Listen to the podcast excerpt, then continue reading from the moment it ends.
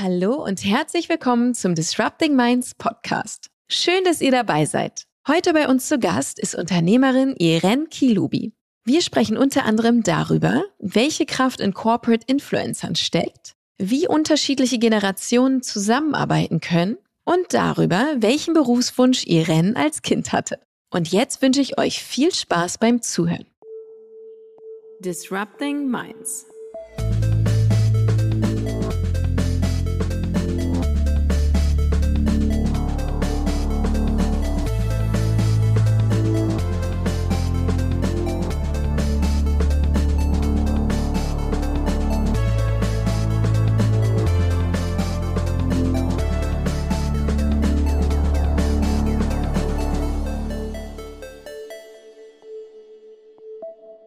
Einen wunderschönen guten Morgen, liebe Irene. Hallo, liebe Sandra. Herzlich willkommen zu unserem Podcast. Ich freue mich mega auf das Gespräch heute. Ich mich auch. du, ganz klassisch starten wir rein mit, erzähl doch mal bitte, wer bist du und was machst du?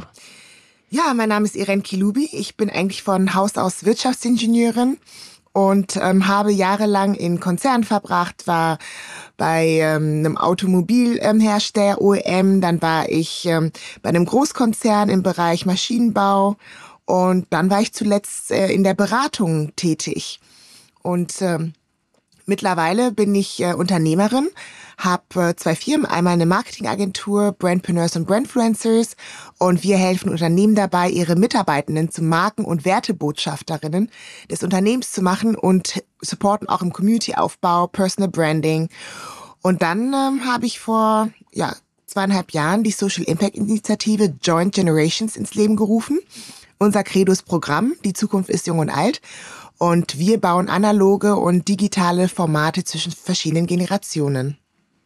Sehr cool. Vielen Dank für die Vorstellung. Ähm, da haben wir ja einiges gleich, das wir besprechen können. Da freue ich mich schon drauf. Ähm, bevor wir das tun, finde ich nochmal spannend. Du bist ja auch als Keynote-Speakerin bei uns bei Disrupting Minds an Bord. Ja. Was sind so deine großen Bühnenthemen?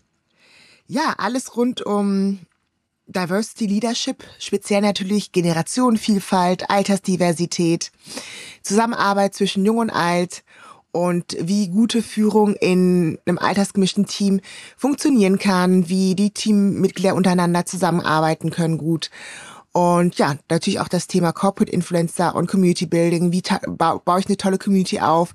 Ähm, wie funktioniert das Ganze? Welche Strategie muss ich aufsetzen? Genau das Gleiche, wenn ich quasi meine Mitarbeitenden im Marketing mit einbinde, was ja immer wichtiger und bedeutender wird, dass man nicht die ähm, klassischen externen Influencer nur mit aufnimmt in, in das, in das Marketing-Mix, sondern auch die eigenen Mitarbeitenden, die sozusagen als Sprachrohr für das Unternehmen fungieren und auf authentische und glaubwürdige Art und Weise das Unternehmen mit den Produkten und Dienstleistungen nach außen repräsentieren.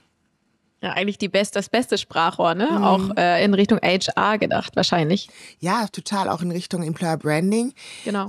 Ja, solche Corporate Influencer oder ähm, im englischsprachigen Raum werden die auch Employer Brand Ambassadors oder Employee Advocates genannt. Das zahlt natürlich auf viele verschiedene Unternehmensziele ein, ne? unter anderem auch auf das ähm, Recruiting, mh, mm, gerade jetzt auch im More for Talent, dass man sich attraktiv macht für weitere Mitarbeitende und da ist es einfach viel, viel ähm, ja nahbarer, wenn eigene Mitarbeitende einfach über das Unternehmen erzählen, aber auch nicht ähm, immer explizit, sondern auch oftmals implizit, dass sie einfach ihre Erfahrungswerte teilen. Wie ist es überhaupt, Karriere in der Industrie zu machen, auch zu äh, Thought Leadership-Themen in der Industrie berichten. Dann gibt es weitere Ziele natürlich auch ähm, ganz klassisch Kundengewinnung, Lead-Generierung. Wenn die einfach sehen, da sind Mitarbeitende, die selber von den Produkten und Dienstleistungen begeistert sind, das, das steckt natürlich auch an. Und was man auch nicht vergessen darf, das Thema Mitarbeitendenbindung. Mitarbeitende fühlen sich dann wertgeschätzt, gehört und gesehen, wenn die einfach sehen, dass ähm, das Unternehmen sie auch damit einsetzt und sie mit sichtbar macht. Ja, auf jeden Fall. Und sie auch, also es ist ja eine, eine Wertschätzung vor allen Dingen Total. dann auch, ne? Ja. Ich meine, ja. Ach, perfekt. Ich würde sagen, wir starten direkt rein in unsere erste Kategorie. Mhm, sehr gut. Brennstoff. Liebe Irin, was ist dein aktueller Brennstoff? Was treibt dich um? Was treibt dich an? Was bewegt dich? Ja, also ich bin ja total Impact äh, getrieben, ne? Also alles, was Impact hat, ähm, was unsere Arbeitswelt, unsere Gesellschaft zu einem besseren macht, das ist immer das, wofür mein Herz so ein bisschen brennt, ja. Gerade deswegen haben wir uns auch diesem Thema Generationenvielfalt ver verschrieben. Ähm, weil es gibt ja viele verschiedene Dimensionen von ähm, Diversität und da gibt es sehr viele Leute da draußen, die sich diesem Thema sehr, sehr gut widmen, wie Gender Diversity, soziale Herkunft, kulturelle Herkunft oder Inklusion und dass die Dimension Alter war noch nicht so präsent, aber wird immer präsenter und immer stärker und da wollen wir einfach dafür Sorge tragen, dass ähm, einerseits sämtliche Generationen gut miteinander zusammenarbeiten können, aber auch, dass niemand ausgegrenzt wird aufgrund seines Alters. Und das ist das, was uns zurzeit so ein bisschen umtreibt oder mich. Das, ich stelle es mir total ähm, spannend, aber auch komplex vor, eigentlich mit zwei Firmen ähm, hm. diese Themen voranzutreiben. Erzähl mal, wie sieht dein Tag aus und wie teilst, wie machst du das überhaupt? Wie teilst du dich da auf? wie sieht dein Tag aus? Also das war ja so, ähm, als ich mich selbstständig gemacht habe und ähm, dann quasi ein Unternehmen aufgebaut habe, hat es ja erstmal mit der Marketingagentur angefangen. Und dann kam Joint Generations dazu, was ja ein Herzensprojekt war, immer noch ein Herzensprojekt ist.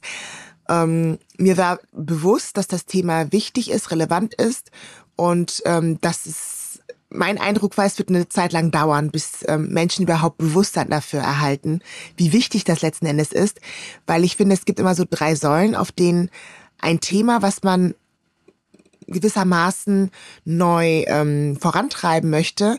Und zwar, die erste Säule ist immer so, dass ähm, man erstmal Bewusstsein schaffen muss dafür, dass die Leute überhaupt wissen, okay, dieses Thema ist relevant und äh, für unsere Gesellschaft wichtig. Die zweite Säule ist dann, dass Menschen anfangen darüber zu sprechen, ja, und sagen, hm, vielleicht sollte man was da tun oder ähm, irgendwie irgendwelche Maßnahmen ergreifen, gerade wenn es um Unternehmen geht. Und dann kommt die dritte Phase der Umsetzung. Und wir sind jetzt mittlerweile, Gott sei Dank, in der zweiten Phase zumindest, dass man drüber spricht und sagt, ähm, was können wir denn tun? Weil das sind der demografische Wandel treibt einfach um sich. Ja, also wir haben eine alternde Be Bevölkerung, wenig junge Menschen kommen nach und ähm, das hat dann auch Auswirkungen auf äh, unser unsere Wirtschaft definitiv. Und dass die Leute bzw. Organisationen und Unternehmen sich dessen bewusst sind und langsam begreifen, die müssen was unternehmen, ist natürlich für uns ähm, sehr gut, das zu beobachten. Und vor allen Dingen, du sagst es ja auch, ähm, als Speakerin werde ich auch zu dem Thema engagiert, dass dem Thema auch immer mehr eine Bühne geboten wird. Weil nur so kann man irgendwann auch die dritte Säule erreichen oder die dritte Phase, wo es um die Umsetzung geht. Mhm. Was für Unternehmen sind es, mit denen ihr zusammenarbeitet? Tatsächlich muss ich sagen, momentan überwiegend große Konzerne, also größere Unternehmen. Ja, äh, ich würde mir aber natürlich wünschen auch, dass der der Mittelstand da auch noch mal stärker nachzieht. Ähm, die haben ja auch noch mal andere Berührungspunkte mit dem Thema ähm, Generation Altersdiversität, gerade wenn es um das Thema Nachfolge geht, ne? Gerade bei Familienunternehmen. Ähm, und die haben es dann noch mal sch schwerer, ähm, Top-Talente noch mal zu gewinnen, ne? als jetzt ein Großkonzern mit einer gewissen Strahlkraft. Mhm. Ja, und das ist halt schade, weil der Mittelstand ist ja einfach der Motor unserer Wirtschaft. Ja, absolut. Was ist so, wenn du sagen würdest, das, was sind so die zwei, drei Kernsachen, die auch so ein Mittelständler machen kann, mhm. um da besser zu werden? Ja, absolut. Also da gibt es ähm, Maßnahmen wie Reverse Mentoring, wofür wir uns sehr stark einsetzen. Dann auch sogenannte Job-Tandems einfach zu initiieren. Ähm, wir sagen auch immer, dieser Dreiklang, Dialograum und Kultur schaffen, damit sich überhaupt verschiedene Generationen begegnen können. Ähm, ich sage auch mal so, es kommt immer darauf an, wenn du die Frage gestellt hast, was können Unternehmen tun? Ich sage immer, was wollen sie denn erreichen? Was ist denn ihr Ziel? Beispielsweise, wenn man jetzt sagt, okay, ähm, wir haben eine Belegschaft, die durchschnittlich ähm, vielleicht etwas älter ist, ja, und wir möchten jetzt uns attraktiv machen für junge Nachwuchskräfte, ja, wirklich das Recruiting darauf ausrichten. Genauso andersrum. Ich, wir sind offen für Mitarbeitende jeglichen Alters. Darauf berücksichtigen, welche Kommunikationskanäle nutzen wir überhaupt? Ja, sind wir da auf der richtigen Spur? Beispielsweise, wenn ich jemanden 50 plus erreichen möchte, reicht es aus, nur auf Social Media aktiv zu sein? Und erreiche ich überhaupt jemand 50 plus über ähm, Instagram oder so? Oder ist es vielleicht die verkehrte Anlaufstelle? Also es hängt immer mit den Zielen ab, ähm, was ich erreichen möchte und warum Altersdiversität für mich wichtig ist. Anderes Thema, wenn ich die Nachfolge plane und ähm, der oder die Nachfolgerin ist jetzt relativ jung, 30 Jahre jung beispielsweise, und ähm, hat sehr viel mit älteren Mitarbeitenden zu tun. Da ist natürlich erstmal ähm, latentes Konfliktpotenzial per se da. Ja. Und da, wenn es mein Ziel ist, ähm, ja, die, diese junge Führungskraft einfach in eine ältere Belegschaft zu integrieren, da gibt's auch wieder verschiedene Maßnahmen, die ich ergreifen kann. Ja? Das finde ich total spannend. Ich kenne da auch, kenne ja viele Beispiele auch, ähm, äh, weil mein Mann sich damit beruflich beschäftigt, äh, von Familienunternehmen und Nachfolgern. Ähm, mhm. Und spannend ist auch immer vor allen Dingen, wenn das wirklich also sehr alt eingesessen sind, dann kommt vielleicht noch ähm, eine jüngere Tochter, die mhm. dann in einem Unternehmen ist, was jetzt vielleicht auch eher technisch ist und so. Ja. Das, da kann ich mir ähm, denken, dass das manchmal gar nicht so leicht ist, so die Akzeptanz von der Belegschaft, wenn da jetzt jemand irgendwie 30 Jahre im Unternehmen ist und dann kommt die junge Nachfolgerin. Wie kann man, wie bringt man die zusammen? Mhm. Ja, das ist ein guter Aspekt, den du da ansprichst, weil ähm, da lasst natürlich auch für die Nachfolgerin ein gewisser Druck da, ne? weil ähm, vielleicht die Eltern das geführt haben und ähm, man die, das fand ich auch schön, das hat die Dina Reit neulich in einem, ähm, ja, in einer Konversation gesagt, ich bin nicht der Klon meines Vaters. Ja, dass sie ja. ne, trotzdem irgendwie ihre eigenen Fußstapfen ähm, die Nachfolgerin de dementsprechend gehen darf. Also das ist erstmal ein Balanceakt, dass man natürlich ähm, frühzeitig, bevor der Wechsel stattfindet, die Person einführt. Ja, dass die Leute sich gewöhnen können, dass die Person eventuell auch schon mal im Unternehmen gearbeitet hat. Das ist sehr, sehr wertvoll. Vielleicht auch in dem Unternehmen irgendwie ähm, meinetwegen, ich empfehle natürlich immer irgendwie auch außerhalb des eigenen Familienunternehmens eine, irgendwie eine Ausbildung gemacht zu haben, um, um etwas anderes gesehen zu haben. Aber zumindest mal ein Praktikum, Werkstudententätigkeit oder dass die, die ähm, Belegschaft die Person auch schon mal ein bisschen so wahrgenommen hat vorher. Und ähm, natürlich auch nicht, dass der Ruf an der Person ran, ah, sie hat ja jetzt nur die Stelle, weil sie jetzt die, die Tochter ist oder der Sohn ist, dass das gewährleistet ist. Und tatsächlich würde ich empfehlen, die ersten ein, zwei Jahre im Tandem das durchzuführen. Also quasi aktuelle Geschäftsführung, wenn es halt ähm, ein Elternteil ist, das muss ja auch nicht immer zwangsläufig sein, oder ähm, anderer Geschäftsführer, dass man das erstmal im Tandem macht, dass, ähm, was weiß ich, die Person, die die Stelle abtritt, wirklich die junge neue Führungskraft mitbegleitet, mit an die Hand nimmt und dann einfach erstmal mitläuft. Also ich finde das mal ganz schwierig, wenn man die Nachfolgerin komplett alleine loslaufen lässt. Dann natürlich ähm, Schulungen, Trainings ähm, für die junge Führungskraft ja, ähm, wenn sie, vor allen Dingen, wenn sie vorher noch nie so eine Position inne gehabt hat. Weil wenn man üblicherweise in einem Unternehmen ist, dann ähm, ist es ja so, dass man viele verschiedene Etappen erstmal durchläuft. Ja, ähm, man ist Teamleiter, Abteilungsleiter und so weiter. Aber die Person tritt ja schon sehr früh in ganz, ganz große Fußstapfen, dass die Person einfach sehr gut darauf vorbereitet wird, vielleicht auch einen Coach an die Hand bekommt, dann ein Sparingspartner innerhalb der Mitarbeitenden, also nicht nur die Geschäftsführung, die sie begleitet, sondern auch irgendeine erfahrene Führungskraft, ähm, die einfach nicht vielleicht in diesem Executive Setting ist, das äh, so vertraut ist der Person, sondern wirklich jemand, der auch direkt im Geschehen ist, nah bei den Mitarbeitenden als Sparingspartner mit an die Hand zu geben. Das sind so die ersten Schritte, die ich auf jeden Fall empfehlen würde.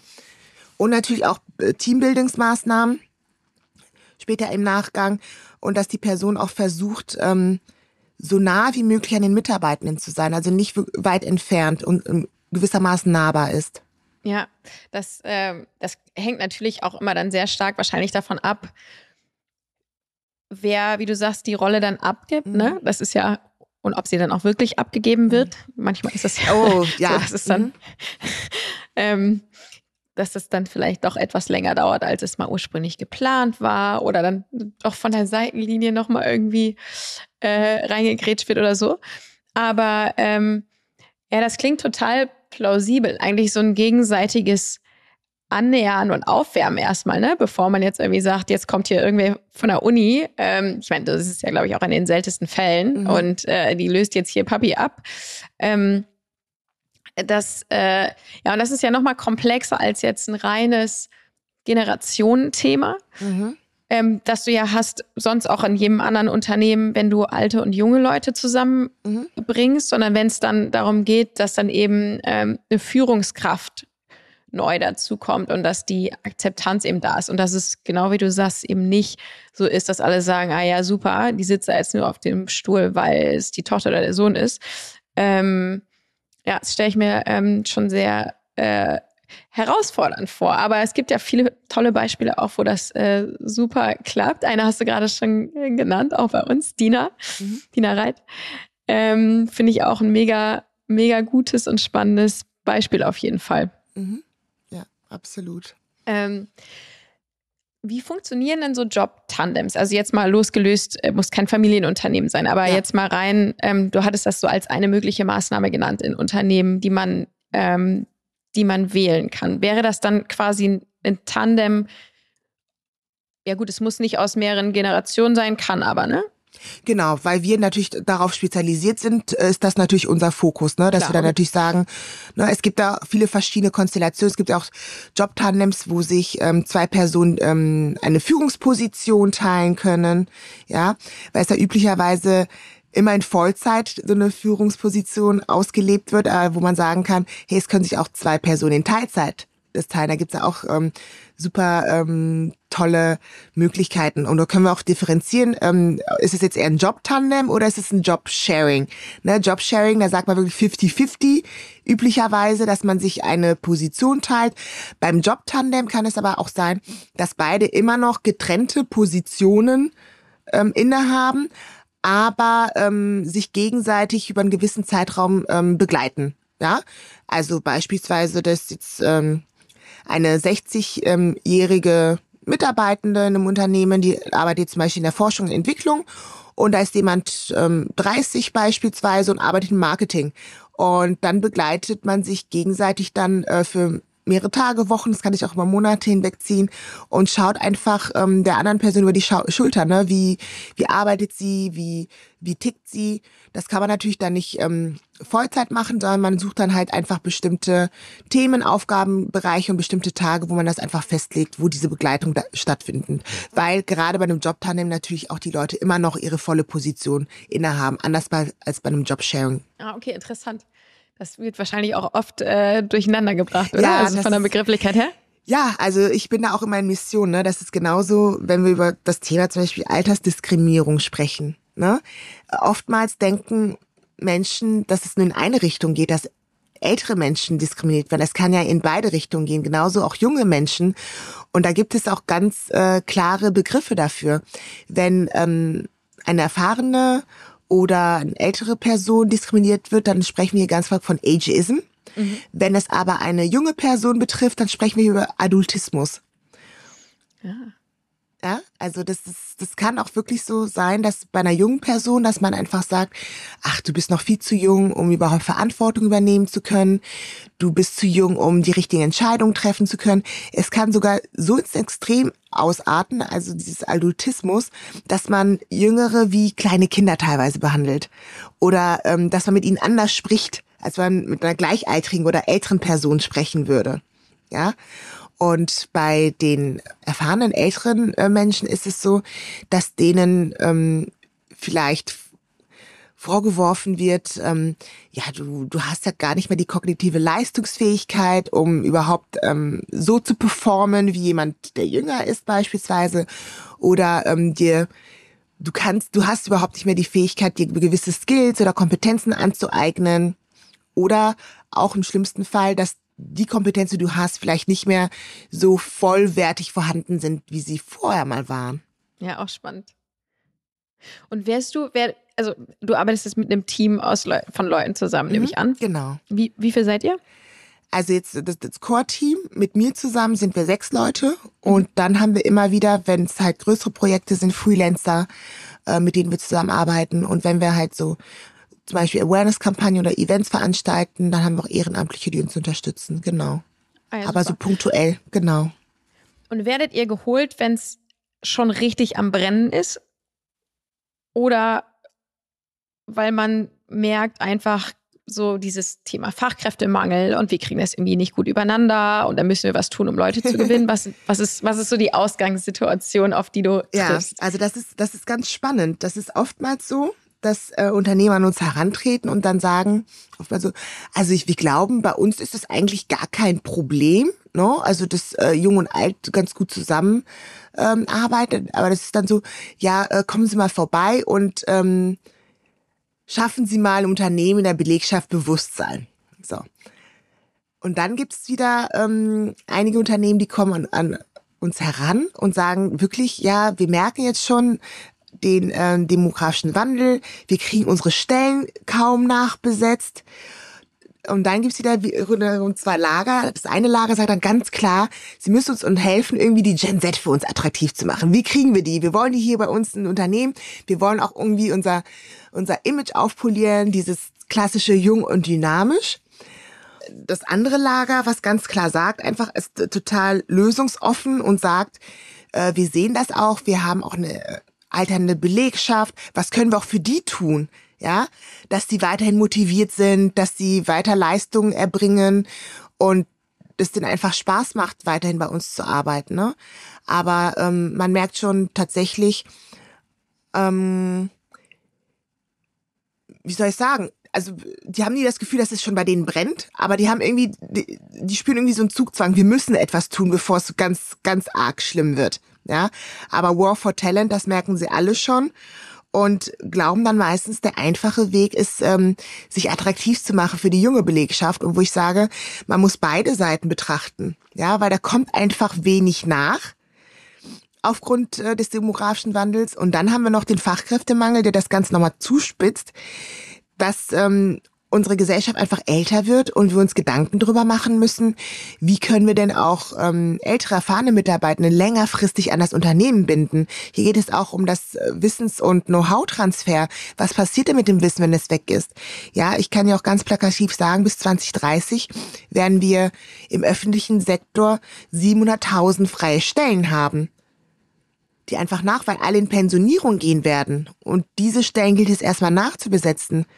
Ja, und wir sind zurzeit absolut auf dem Arbeitnehmendenmarkt. Mhm. Ja, und ich sage, es geht nicht nur darum, Menschen ähm, oder Top-Talente zu rekrutieren. Was sehr oft vernachlässigt wird, ist, was ist denn mit den Mitarbeitenden, die schon im Unternehmen sind? Ja, ja wie macht, halten wir die und wie ja. behalten wir das Unternehmen auch spannend für die, ne? Genau. Und das wird oftmals vernachlässigt, weil Unternehmen hüpfen sich auf, machen sich schick und schön für eventuell potenzielle Mitarbeiter, die vielleicht nie bei uns arbeiten oder bei denen arbeiten werden. Was denn mit denen, die schon da sind? Was kann ich für die tun, dass sie sich noch wertgeschätzt fühlen, gehört und gesehen fühlen? Ja, guter Punkt. Und ähm, wie, wie sind so Projekte aufgesetzt? Oder fängt das erstmal an, auch mit vielleicht so Art Impulsvorträgen erstmal für alle und dann macht man Workshops oder wie kann ich mir das vorstellen? Ja, das ist oftmals so, ähm, dass es tatsächlich anfängt irgendwie mit einem Keynote-Vortrag, dass die Leute erstmal abgeholt werden müssen, die wichtigen Stakeholder abgeholt werden müssen oder mit einem Mini- und oder Mini-Workshop, wo man mit ähm, verschiedenen Mitarbeitenden zusammenarbeitet und dann, wenn es dann Richtung ähm, Implementierung geht, äh, strategische Roadmap geht, da fangen wir immer an mit einer sogenannten Bestandsanalyse. Ja, dass wir einfach gucken, in welchen Arbeitsbereichen gibt es überhaupt Probleme oder Schwierigkeiten. Ja, und ähm, das kann viele verschiedene Bereiche erstrecken. Das kann sein, das fängt beim Recruiting an, beim Onboarding, dann ähm, das ganze Thema Beförderung, Weiterbildung, ähm, was gibt's noch, Führungslaufbahn, Karrierelaufbahn, ähm, dann diese ganzen Arbeitssettings, ja, also wie wollen wir arbeiten, wie möchte vielleicht ähm, jeder Mensch in einer verschiedenen Lebensphase arbeiten, ne? also Remote, Hybrid etc. Dann auch das ganze Thema, was viele auch gerade umtreibt, das ganze Thema Kommunikation. Wie kommunizieren wir? Welche Kommunikationsformate nutzen wir? Welche Kommunikationsmedien benutzen wir? Ja, ähm, ich kann jetzt einfach mal plakativ sagen, was auch ähm, viele jetzt umtreibt, äh, was vielleicht äh, für die meisten ein bisschen greifbarer ist, ist gerade das Thema ähm, ja, Verhältnis zwischen Auszubildenden und Ausbildungsleitungen, Ausbildungsbeauftragten, weil viele Unternehmen merken einfach ähm, erstens natürlich, dass sie weniger Auszubildende bekommen. Das hat auch wieder andere Gründe, aber wo wir auch vor allem unterstützen können, ähm, dass Ausbildungsquoten immer stärker, äh, Abbruchquoten immer stärker zunehmen. Ja, echt? Mhm. Ja, also das merkt man auch ähm, gerade in Deutschland. Natürlich haben wir den Punkt, dass immer mehr Leute studieren wollen. Ja, das ist erstmal außen vor gestellt, ähm, dass man per se erstmal weniger Auszubildende bekommt. Aber ähm, viele Unternehmen merken, dass viele junge Menschen einfach auch relativ zeitig ähm, die Ausbildung abbrechen. Ja, und das ist Woran so. liegt das? Ja, das ist so ein klassischer Fall von äh, latenten Generationskonflikten. Ähm, Vorurteile einfach, ja. Also wir, wir machen ja auch zu Beginn immer so Umfragen und ähm, stellen dann oftmals fest, dass dann äh, die Auszubildenden sagen, ja, Frau äh, so und so, äh, beispielsweise, sie muss erstmal lernen, wie sie mit unserer Generation umzugehen hat, ähm, sie versteht uns nicht oder ähm, das funktioniert nicht andersherum natürlich ja, dass die Ausbildungsleitung, Ausbildungsbeauftragten dann sagen, ja, die sind auch nicht mehr das, was sie früher mal waren. Ähm, die verlangen viel zu viel. Ähm, ja, dass die einfach, ähm, ja, diese klassischen Vorurteile. Also ich kann das auch bestätigen, das hört sich wirklich an wie so eine Plattitüde, aber diese Vorurteile, die herrschen einfach. Und das erleben wir immer wieder, ähm, dass solche Vorurteile einfach ähm, kommen. Ja, und das ist auch manchmal sehr, sehr emotional getrieben. Oder wenn die Leute die Möglichkeit haben, Umfragen au ähm, auszufüllen, dass die sich ganz klar dann dazu äußern, ähm, was sie von manchen Situationen halten. Ne? Wieder das Thema auch, ähm, was wir besprochen haben, asymmetrische Führungskonstellation. Dass wir es immer stärker haben werden, nicht nur bei Familienunternehmen, dass immer mehr junge Menschen, ähm, erfahrene ähm, Mitarbeitende führen, anleiten müssen. Und damit kommen viele auch nicht zurecht. Nach außen sagt keiner was, also sobald sie die Möglichkeit haben, offen was auszusprechen, dann kommen ganz, ganz klassische Vorurteile. Da kommt da dieser Gnügelschnabel, was das bildet er sich ein, äh, ne, das meint mir jetzt irgendwas sagen zu müssen. Also das ist, ähm, ja, sehr, sehr spannend zu beobachten, sagen wir so. Ne? Deswegen schreibe ich auch zu dem Thema ein Buch, wo ich auch diese Vorurteile, Stereotypen auch ganz stark adressiere und fokussiere, die da einfach vorherrschen. Ah, sehr cool. Wann kommt das raus? Im Frühjahr nächstes Jahr. Kannst du schon sagen, wie es heißt? Nee, tatsächlich nicht, weil wir noch nicht final den Titel bestimmt haben. Ah, okay. Ach, aber sehr gut. Ja. Oh, dann, dein Tag ist auch nicht langweilig, glaube ich, ne? Nee, absolut nicht. Genau. Ja, und deswegen fängt das meist bei uns an tatsächlich mit einer Bestandsanalyse. Okay. Welche, welche Bereiche sind für euch wichtig im Unternehmen? Welche Bereiche tangiert das? Wo, was müssen wir uns näher angucken? Verständlich. Das hat doch sicher auch ab und zu Überschneidung zu deinem zweiten großen Steckenpferd. Mhm. Ähm, so, ich denke an Corporate Influencer. Mhm. Sind nicht dafür auch, ist nicht dafür auch gerade die Gen Z prädestiniert, ähm, solche Rollen anzunehmen? Mhm. Ja, wenn du sagst prädestiniert, ne? Also das, das meint man vielleicht. Aber ich sag immer, wer hat denn richtig Bock drauf, das zu machen? Ja, Und da merke ich, da merke ich wirklich, äh, das ist egal, ob jemand 50, 20, 30 ist. Also die haben alle Bock drauf. Und das ist auch der Trugschluss, den wir am Anfang, wir machen das ja schon seit fast fünf Jahren, was wir jetzt auch oft erlebt haben. Einfach, dass man einfach davon ausgeht, ja, das müsste jetzt so Social Media affine junge Rockstars machen, die werden jetzt zu unseren Corporate Influencern oder Employer Brand Ambassadors. Und ähm, das stimmt nicht.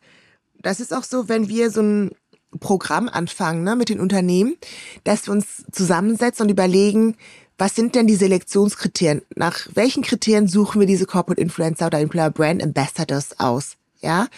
Und das ist tatsächlich so, wenn man, es ist wie ein Ausschreibungsprozess. Ja, wir schreiben es auch richtig aus, dass äh, Leute, also es gibt zwei Varianten. Es gibt natürlich Unternehmen, die sagen, wir haben schon ganz klar im Bild, wer das machen sollte. Wir haben auch paar Leute beobachtet auf Social Media, die und die sind, die gefallen uns ganz gut und wissen auch ungefähr, welche Leute sie ansprechen müssen. Aber immer mehr Unternehmen gehen dahin so ein Ausschreibungsverfahren. Ja, das wird irgendwie äh, im Intranet ausgeschrieben. Wir möchten jetzt so ein Programm starten Wer hat Lust mitzumachen? Das ist unsere Erwartungshaltung, das stellen wir uns vor, das ist die Dauer des Programms.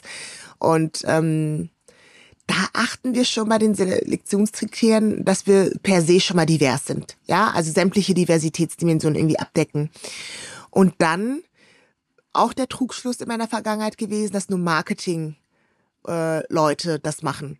Ja, aber da achten wir auch auf Diversität, dass viele verschiedene Unternehmensbereiche abgedeckt werden.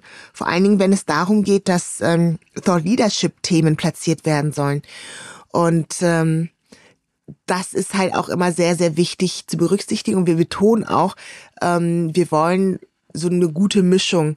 Ja, nicht nur was das Alter anbelangt, sondern auch Dauer der Betriebszugehörigkeit. Ne? Es können halt Leute sein, die relativ früh im Unternehmen eingestiegen sind, aber auch welche, die schon viel, viel länger dabei sind. Und ähm, das müssen einfach auch Menschen sein, die intrinsisch motiviert sein äh, sind. Und was die Social Media Affinität anbelangt, man muss einfach irgendwie Freude dran haben, auch dann irgendwie auf Social Media unter anderem aktiv zu werden. Ja. Wir haben es ja vorhin schon mal kurz angerissen. Ähm, das ist ja sehr spannend, weil das auch ein Thema ist, weil das, was ja relativ neu ist oder jetzt immer größer wird, ne? Die, mhm. die, dass man eben Influencer aus dem Unternehmen nimmt und aufbaut, Corporate Influencer und nicht nur von außen. Was sind so richtig die Vorteile und in welchen Dimensionen? Also wir hatten gerade schon mal so Employer Branding, also klar, wenn du authentisch Leute hast, die nach außen hin ähm, dein Unternehmen direkt oder indirekt bewerben, das ist wahrscheinlich ein großes Feld. Mhm nehme ich an. Mhm. Was, was gibt es noch? Warum ist es so smart, äh, so ein Programm aufzusetzen und solche Leute aufzubauen? Absolut. Ähm, genau, das sind eigentlich auch so die, die, ähm, die Ziele, die ich auch vorhin genannt hatte, ne? Auch wieder ähm, mehr Kunden akquirieren, näher am Kunden da sein, auch ähm, im Sinne von Social Listening, also auch am Marktgeschehen zu sein. Dort, wo sich der, die Kundinnen aufhalten, einfach auch, da kann man Hands-on Feedback einholen, man kann mit denen kommunizieren, ähm, sich mit denen austauschen und ähm, in der heutigen Zeit ist es gerade, wenn man sich zur Marke etablieren möchte, immer, immer wichtiger, dass man so, eine sogenannte Identität auch mit den Kundinnen schafft. Ja, die wollen auch mehr als nur Werbung sehen von dem Unternehmen. Die wollen ähm, mit dem Unternehmen interagieren. Die wollen mit dem Unternehmen sich auch austauschen können. Repräsentativ dafür sind natürlich die Markenbotschafterinnen, ja. Und dann hilft es ja nicht nur der externen Kommunikation, sondern auch der internen Kommunikation es ist ja total ähm, behilflich, ja. Also wenn es darum geht, zum Beispiel, man möchte eine Community aufbauen, man möchte bestimmte Themen vorantreiben. Ich greife mal das Thema Innovation auf.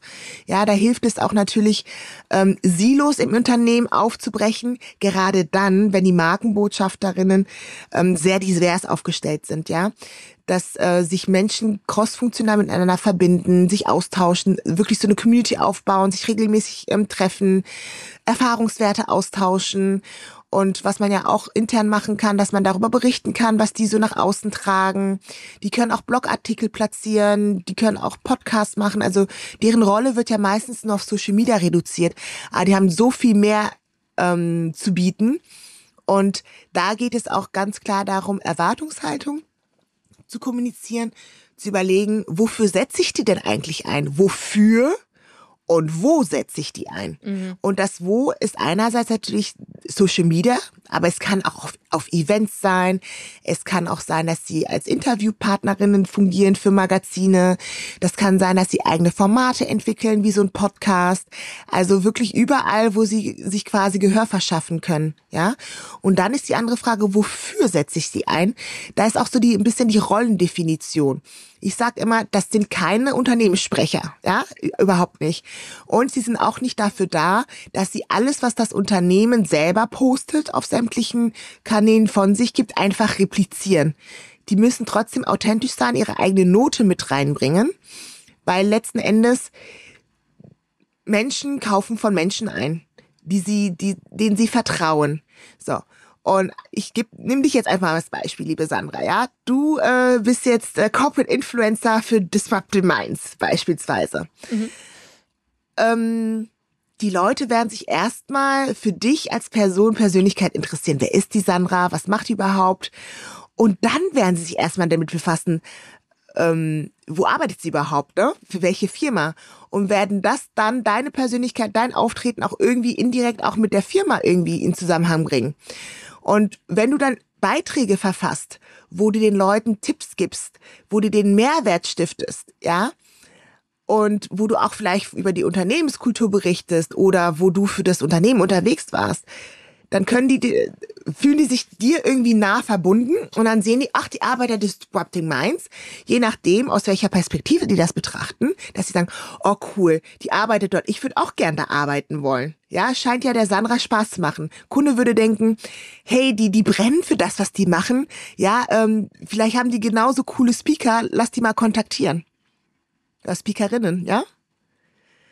Und so ähm, funktioniert das gar Da musst du gar nicht ständig irgendwie die Firma erwähnen oder irgendwie, was auch schwer möglich ist, aber irgendwie die Produkte vor die Kamera zu halten oder jedes Mal eure Dienstleistung zu bewerben, weil die Leute werden automatisch sich dann damit befassen, weil sie dich als Persönlichkeit ähm, einfach wertvoll und gut finden. Hm.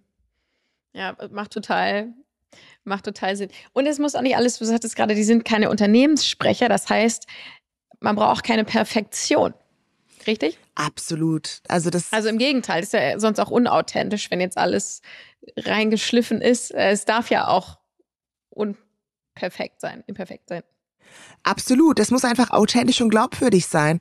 Und ähm, was ist denn auch schon perfekt, ne? Also ähm, worauf bezieht sich das? Muss der Content, der Inhalt perfekt sein, weil der, der Content kommt ja von dir persönlich, ja? Und das ist deine Perspektive, dein Blickwinkel, da gibt's kein richtig oder falsch. Also so wie du halt die, die, die Welt siehst oder deine Industrie siehst, deine Themen siehst, die du da positioniert oder platzieren möchtest, ja? Und es muss auch nicht immer zwangsläufig so sein, dass das Thema, was du da platzierst, ähm, eins zu eins mit ähm, dem Thema äh, stehen muss. Äh, du kannst auch ein Herzensthema aussuchen. Was heißt ich, du sagst, ich, ich, ich habe eine Leidenschaft für ähm, IoT, für Blockchain, für künstliche Intelligenz. Darüber könntest du auch sprechen. Aber trotzdem werden die Leute dann irgendwie eine Verknüpfung zu deiner Firma irgendwie erhalten. Oder du sagst, äh, Kreislaufwirtschaft ist für mich total spannend. Darüber möchte ich mal berichten. Ist ja auch völlig fein ja. Du kannst ja auch mit Thought Leadership Themen irgendwie positionieren. Und dann kannst du irgendwann sagen, hey, wir, wir haben auch tolle Speaker, die zu dem Thema sprechen, ja. Also so kann man es da auch letzten Endes machen. Und ähm, ja, von Perfektionismus muss man sich lösen und ähm, auch einfach für sich die Frage stellen, ähm, wer bin ich, wofür stehe ich, für welche Themen stehe ich ein, über welche Themen möchte ich, möchte ich reden. Und ich sage, das ist, es gibt nichts einfacher als das, die ersten Themen zu finden. Überleg dir, jeder hat ja irgendwie eine gewisse Fachexpertise, dass man sich erstmal überlegt, ähm, was sind denn die, die meisten Fragen, die Leute mir stellen? Beispielsweise. Da hast du auch schon mal den, den ersten Post. Dann, ähm, womit beschäftige ich mich jetzt, was industriespezifisch? Vielleicht habe ich einen coolen Podcast gehört, ja, der mich inspiriert hat. Und das kann ich ja auch mit meinem Netzwerk teilen. Ich habe einen tollen Artikel gelesen und kann das dann äh, letzten Endes dann runterbrechen oder die zwei wichtigsten Learnings für mich daraus ziehen. Oder ich war auf einer Veranstaltung, auf einem Event, ähm, anstatt einfach zu erzählen, äh, toll, ich war da, ja, für die Leute, die nicht dabei sein konnten. Ja, ich habe tolle Vorträge, da waren tolle Keynote-Speakerinnen dabei und das und das habe ich für mich äh, daraus gezogen. Ja, ja, eigentlich wenn man so überlegt, wenn du mir jetzt die Frage stellen würdest, was würdest du denn für ein Thema nehmen, würde ich auch erstmal denken, oh, pff, keine Ahnung. Aber ja. genauso mit diesen Ansätzen kann man wahrscheinlich tatsächlich relativ leicht was finden. Ja. Ja, vielen Dank. Da hast du mir jetzt selber gerade äh, Gedankenfutter für mich, für mich mitgegeben. Gut. Wir müssen äh, nach dem Podcast gleich nochmal sprechen. Ähm, genau. liebe, lass uns doch mal einen Blick in die Zukunft werfen, liebe Irene. Mhm. Future. Ähm, Manchmal nennen wir sie die Parkbankfrage. Ich glaube, weil Verena Pauster hatte das ganz am Anfang, es war einer der ersten Post Podcasts, die wir ähm, gemacht haben, mhm. Äh, also im Disrupting Minds Podcast. Und wir so über Zukunft gesprochen hat und sie hatte so selber das schöne Bild aufgemacht, wenn ich später mal alt bin und auf der Parkbank sitze und zurückblicke. Mhm. Wenn du dir das vorstellst, was sind so die großen Themen, die du so für dich siehst, die du so vor dir hast? Es kann beruflich sein, dass du sagst, mhm. boah, ich habe irgendwie, ne, ich habe hier so die drei Dinger, die möchte ich unbedingt noch reißen oder ich möchte was dies oder das möchte ich grundsätzlich verändern. Kann aber auch sein, kann auch irgendwas Privates sein. Also Oh, das war eine schöne Metapher. Wenn ich auf der Parkbank sitze, ähm, genau, ich liebe übrigens Parkbänke. Ja, also wenn ich eine Mittagspause habe oder so Kopf frei haben möchte, dann gehe ich irgendwo, wo es etwas grüner ist, spazieren. Ach, toll. Und dann ähm, ja, setze ich mir mal auch mal kurz auf die die Parkbank und esse dort. ähm, ja, so rückblickend, ne? Das ist auch diese, diese Flugzeug, wenn du äh, mit fünf oder sechzehn Flug, Flieger sitzen würdest, alleine, was würdest du rückblickend sagen?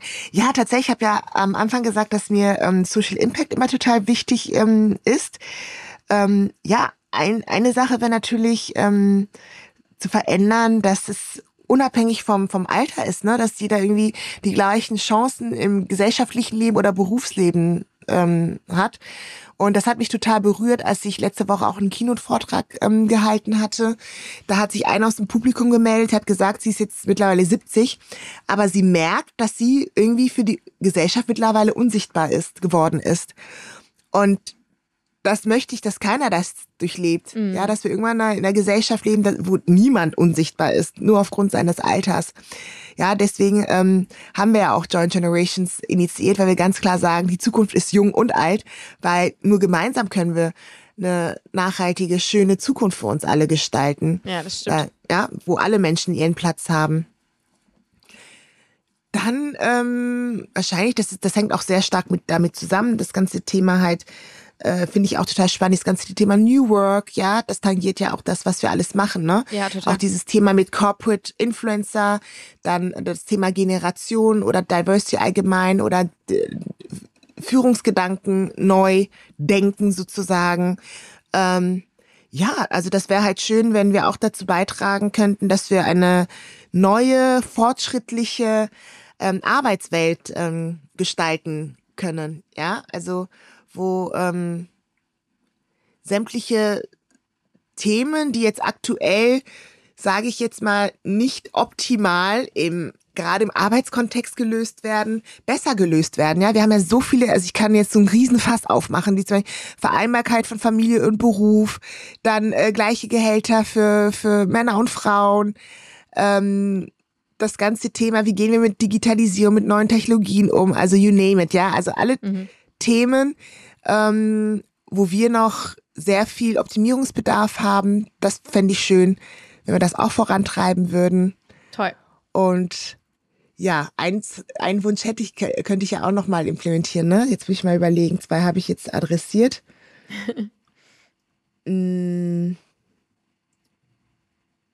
Parkbank sitzen würde. Wenn ich jetzt einfach persönlich, ne, für, für mich jetzt was persönlich, ne, ich möchte dann einfach irgendwie in der Parkbank sitzen, irgendwann mal fortgeschrittenen Alters und einfach sagen können, hey, das Leben, das du gelebt hast, das war dein Leben. Du hast dein Leben gelebt und kein anderes Leben. Und du warst einfach verdammt glücklich und bist es heute noch. Oh, wie schön. Ja, kann man nichts. Ähm, wir haben noch eine Kategorie, sonst wäre es der perfekte Abschlusssatz. Ja, aber toll. Ja, Genau, richtig. Ja. Das kann man ja auch allen wünschen. So, leb dein Leben. Lass dich nicht, ja, lass dich nicht genau. von wegen abbringen. Lebst, mach nicht irgendwie Sachen, um anderen zu gefallen, sondern ja. mach's einfach für dich. Richtig gut. Vielen Dank. Sehr gut. Gerne. Wir starten mal in unsere letzte Kategorie. Oh. Feuer frei. Ja, wir haben Fragen äh, aus dem Fragentopf gezogen. Bist du bereit? Oh, ja. Ja, wir machen immer allen total Angst und dann ist mega harmlos. ähm, wir, wir, starten mal ganz, wir starten mal ganz easy, liebe Iren. Was ist deine Lieblings-App? Tatsächlich Slack, glaube ich, ja. Ja? Arbeitet ihr in beiden Unternehmen mit Slack? Ja. ja. Okay. Mhm. Cool. Ähm, die nächste. Womit machst du dir selbst gerne eine Freude? ist eigentlich einfach, also ich bin sehr, sehr leicht zufriedenzustellen. Also mit einem super leckeren Essen. Ah. Damit mache ich mich selbst glücklich. Steht hier jetzt nicht, aber ja. was ist dein, gibt es ein Lieblingsessen oder dass du sagst, keine Ahnung, es muss Sushi sein? Ja, äh, tatsächlich, ähm, das kann man jetzt nicht pauschalisieren. Ich sage jetzt mal einfach kongolesisches Essen, finde ich ganz toll. Jeglicher Art und Weise. Also am liebsten, das nennt sich ähm, Feuille de Manioc. Das ist so ein Gemüse, äh, super lecker, lecker, lecker zubereitet. Sieht aus wie Spinat, aber schmeckt tausendmal geiler. Wow. Wo kriegt man sowas? Ja, tatsächlich schwierig. Also es gibt ja ähm, tatsächlich auch so so so Afro-Shops gibt es oder es gibt so pakistanische oder indische kleine Supermärkte oder kleine Läden. Da muss man sich einfach in ähm, in den etwas größeren Städten auskennen und dann kriegt man das halt immer und äh, sehr, sehr viele Zutaten und Nahrung, auch ähm, Nahrungsmittel aus, aus Afrika. Und ähm, ja, dann kann man sich das gerne auch mal zubereiten. Aber ich lade dich mal ein, dann kostest du das mal, liebe Sandra. Oh ja, sehr gern. Oh, das sage ich sofort. Ja, ich liebe das ohnehin, neue ja. Sachen auszuprobieren. Kostet ja. gerne. Total. Ich, äh, zwar wenig, aber weil ich so viel unterwegs bin. Und deswegen, das ist für mich echt eine Wohltat. Weil wenn man so viel unterwegs ist, ja, man ist hier, man ist da und nie wirklich mal so in Ruhe. Und das mhm. ist für mhm. mich echt mal Luxus, wenn ich nach Hause komme und ähm, beim Kochen kriege ich den Kopf frei, äh, plane irgendwie auch schon irgendwie die nächsten äh, Tage oder das Wochenende, weil üblicherweise koche ich dann, wenn dann erst Wochenende. Und dann wirklich was koche, was ich nicht so bekomme auf dem Imbiss oder ein Restaurant. Also vor nehme ich dann irgendwas Kongolesisches oder sowas. Ähm, und dann geht's mir echt richtig gut. ja, das glaube ich. Es kann ja auch was äh, Meditatives haben, finde ich immer. So dieses, wenn man sich mal einfach auch Zeit nimmt für, ja. für Essen und Nahrungszubereitung, Kochen und so. Ich habe da auch, ich koche mega gerne, aber ich habe ähm, auch leider zu wenig. Mhm. Zeit? Oder muss es so machen, dass es meine Kinder gerne essen und dass es nicht unbedingt immer das, ähm, da, da ähm, gibt es manchmal ein Gap der Geschmäcker. ja, absolut. Kenn ich. Ähm, das, äh, du bist ja viel auf Achse, hast du gesagt. Mhm. Das passt zur nächsten Frage. Was, was machst du, um Stress abzubauen? Jetzt kannst du sagen, kochen, okay. Zum Beispiel. Aber was sonst noch? Ähm, aber ich bin ja, ich bin ja totaler Fan von botanischen Gärten. Ich liebe botanische Gärten irgendwie. Und ähm, ja, tatsächlich ähm, Natur. Ich liebe Natur. Also es reicht auch manchmal für mich einfach mal so spazieren zu gehen, ähm, wo es grün ist, einen Kopf frei zu kriegen, ein gutes Buch zu lesen oder mit einer guten Freundin telefonieren tolle Musik zu hören. Also wie gesagt, ich bin ein sehr einfacher Mensch. Ich brauche gar nicht so viel, um äh, glücklich zu sein oder um wieder runterzukommen oder zu entspannen. Und natürlich auch, was ich sehr genieße, obwohl ich ein ähm, sehr aufgeschlossener, kommunikativer Mensch bin, auch sehr viel mit Menschen, einfach mal für mich alleine sein. Einfach auch mal, das ist für mich auch Luxus, einfach auch mal nichts sagen zu müssen. Ja, weil ich gerade auch von Berufswegen her sehr viel rede und einfach mal für mich sein, Stille, alles ausmachen. Ja. Ja, das kann ich, das kann ich total gut äh, nachvollziehen. Was war als Kind dein erster Berufswunsch? Oh, da muss ich, ich weiß nicht genau, was, ne, tatsächlich ähm, hatte ich zwei Berufswünsche. Das war einmal Krankenschwester und Moderatorin. Ich weiß nicht, wer als erstes kommt. Ich vermute aber, dass Krankenschwester als erstes kommt, weil, ähm, oder kam, weil ich nämlich ähm, als Kind sehr oft krank war, sehr oft im Krankenhaus musste. Oh. Und ich glaube, auch in der Grundschule wurden wir auch mal gebeten, einfach auch unseren Berufswunsch zu malen. Und ich habe das Bild noch von, vor Augen. Und das war tatsächlich Krankenschwester.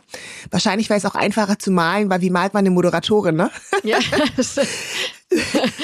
Hat man als Kind ja auch meistens nicht so auf dem Schirm. Nee, noch gar nicht so, ne? Nee, und tatsächlich ähm, wurde ich immer gut von den Krankenpflegerinnen umsorgt und dachte mir, die sind so nett, so geduldig und so freundlich, so möchte ich auch später sein, habe ich mir gedacht. Und äh, nett zu kleinen, äh, mit kleinen Kindern arbeiten und nett zu denen sein, habe ich gedacht, ah, das ja. möchte ich auch. Ach, sehr schön. Ähm, wir kommen schon zur letzten Frage. Ähm, wofür bist du in deinem Freundeskreis bekannt? Oh, ähm, tatsächlich, dass ich sehr supportive bin, dass ähm, wenn jemand was braucht oder Hilfe unterstützt, ich bin sofort zur Stelle oder gucke, dass ich ähm, irgendwie weiterhelfen kann. Also das ist das Hilfsbereite bin ich bekannt dafür und äh, auf mich jetzt bezogen äh, für für meinen Drive, würde ich mal sagen, ja. Das glaube ich sofort. Irene, wir sind schon durch. Vielen lieben Dank. Es hat mega Spaß gemacht. Mir auch. Danke, liebe Sandra. Und dann, äh, ja, hoffentlich äh, sag Bescheid, wenn du in Hamburg mal bist. Ähm, ansonsten, äh, ich muss auch unbedingt mal wieder nach München kommen. Irgendwo. Absolut, ne? Da, oder? Treffen sich unsere. Danke dir. Dann noch einen schönen Tag und bis ganz bald. Ciao. Ja, für dich auch. Bis bald. Ciao. Das war die 37. Disrupting Minds Episode mit Irene Kilubi. Ich hoffe, ihr hattet Spaß beim Zuhören. Damit ihr nichts verpasst, abonniert uns gerne auf den üblichen Kanälen, also überall, wo es Podcasts gibt. Danke, dass ihr heute dabei wart und wenn ihr mögt, bis Dienstag in zwei Wochen.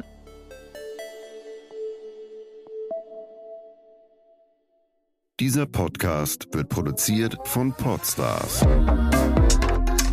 bei OMR.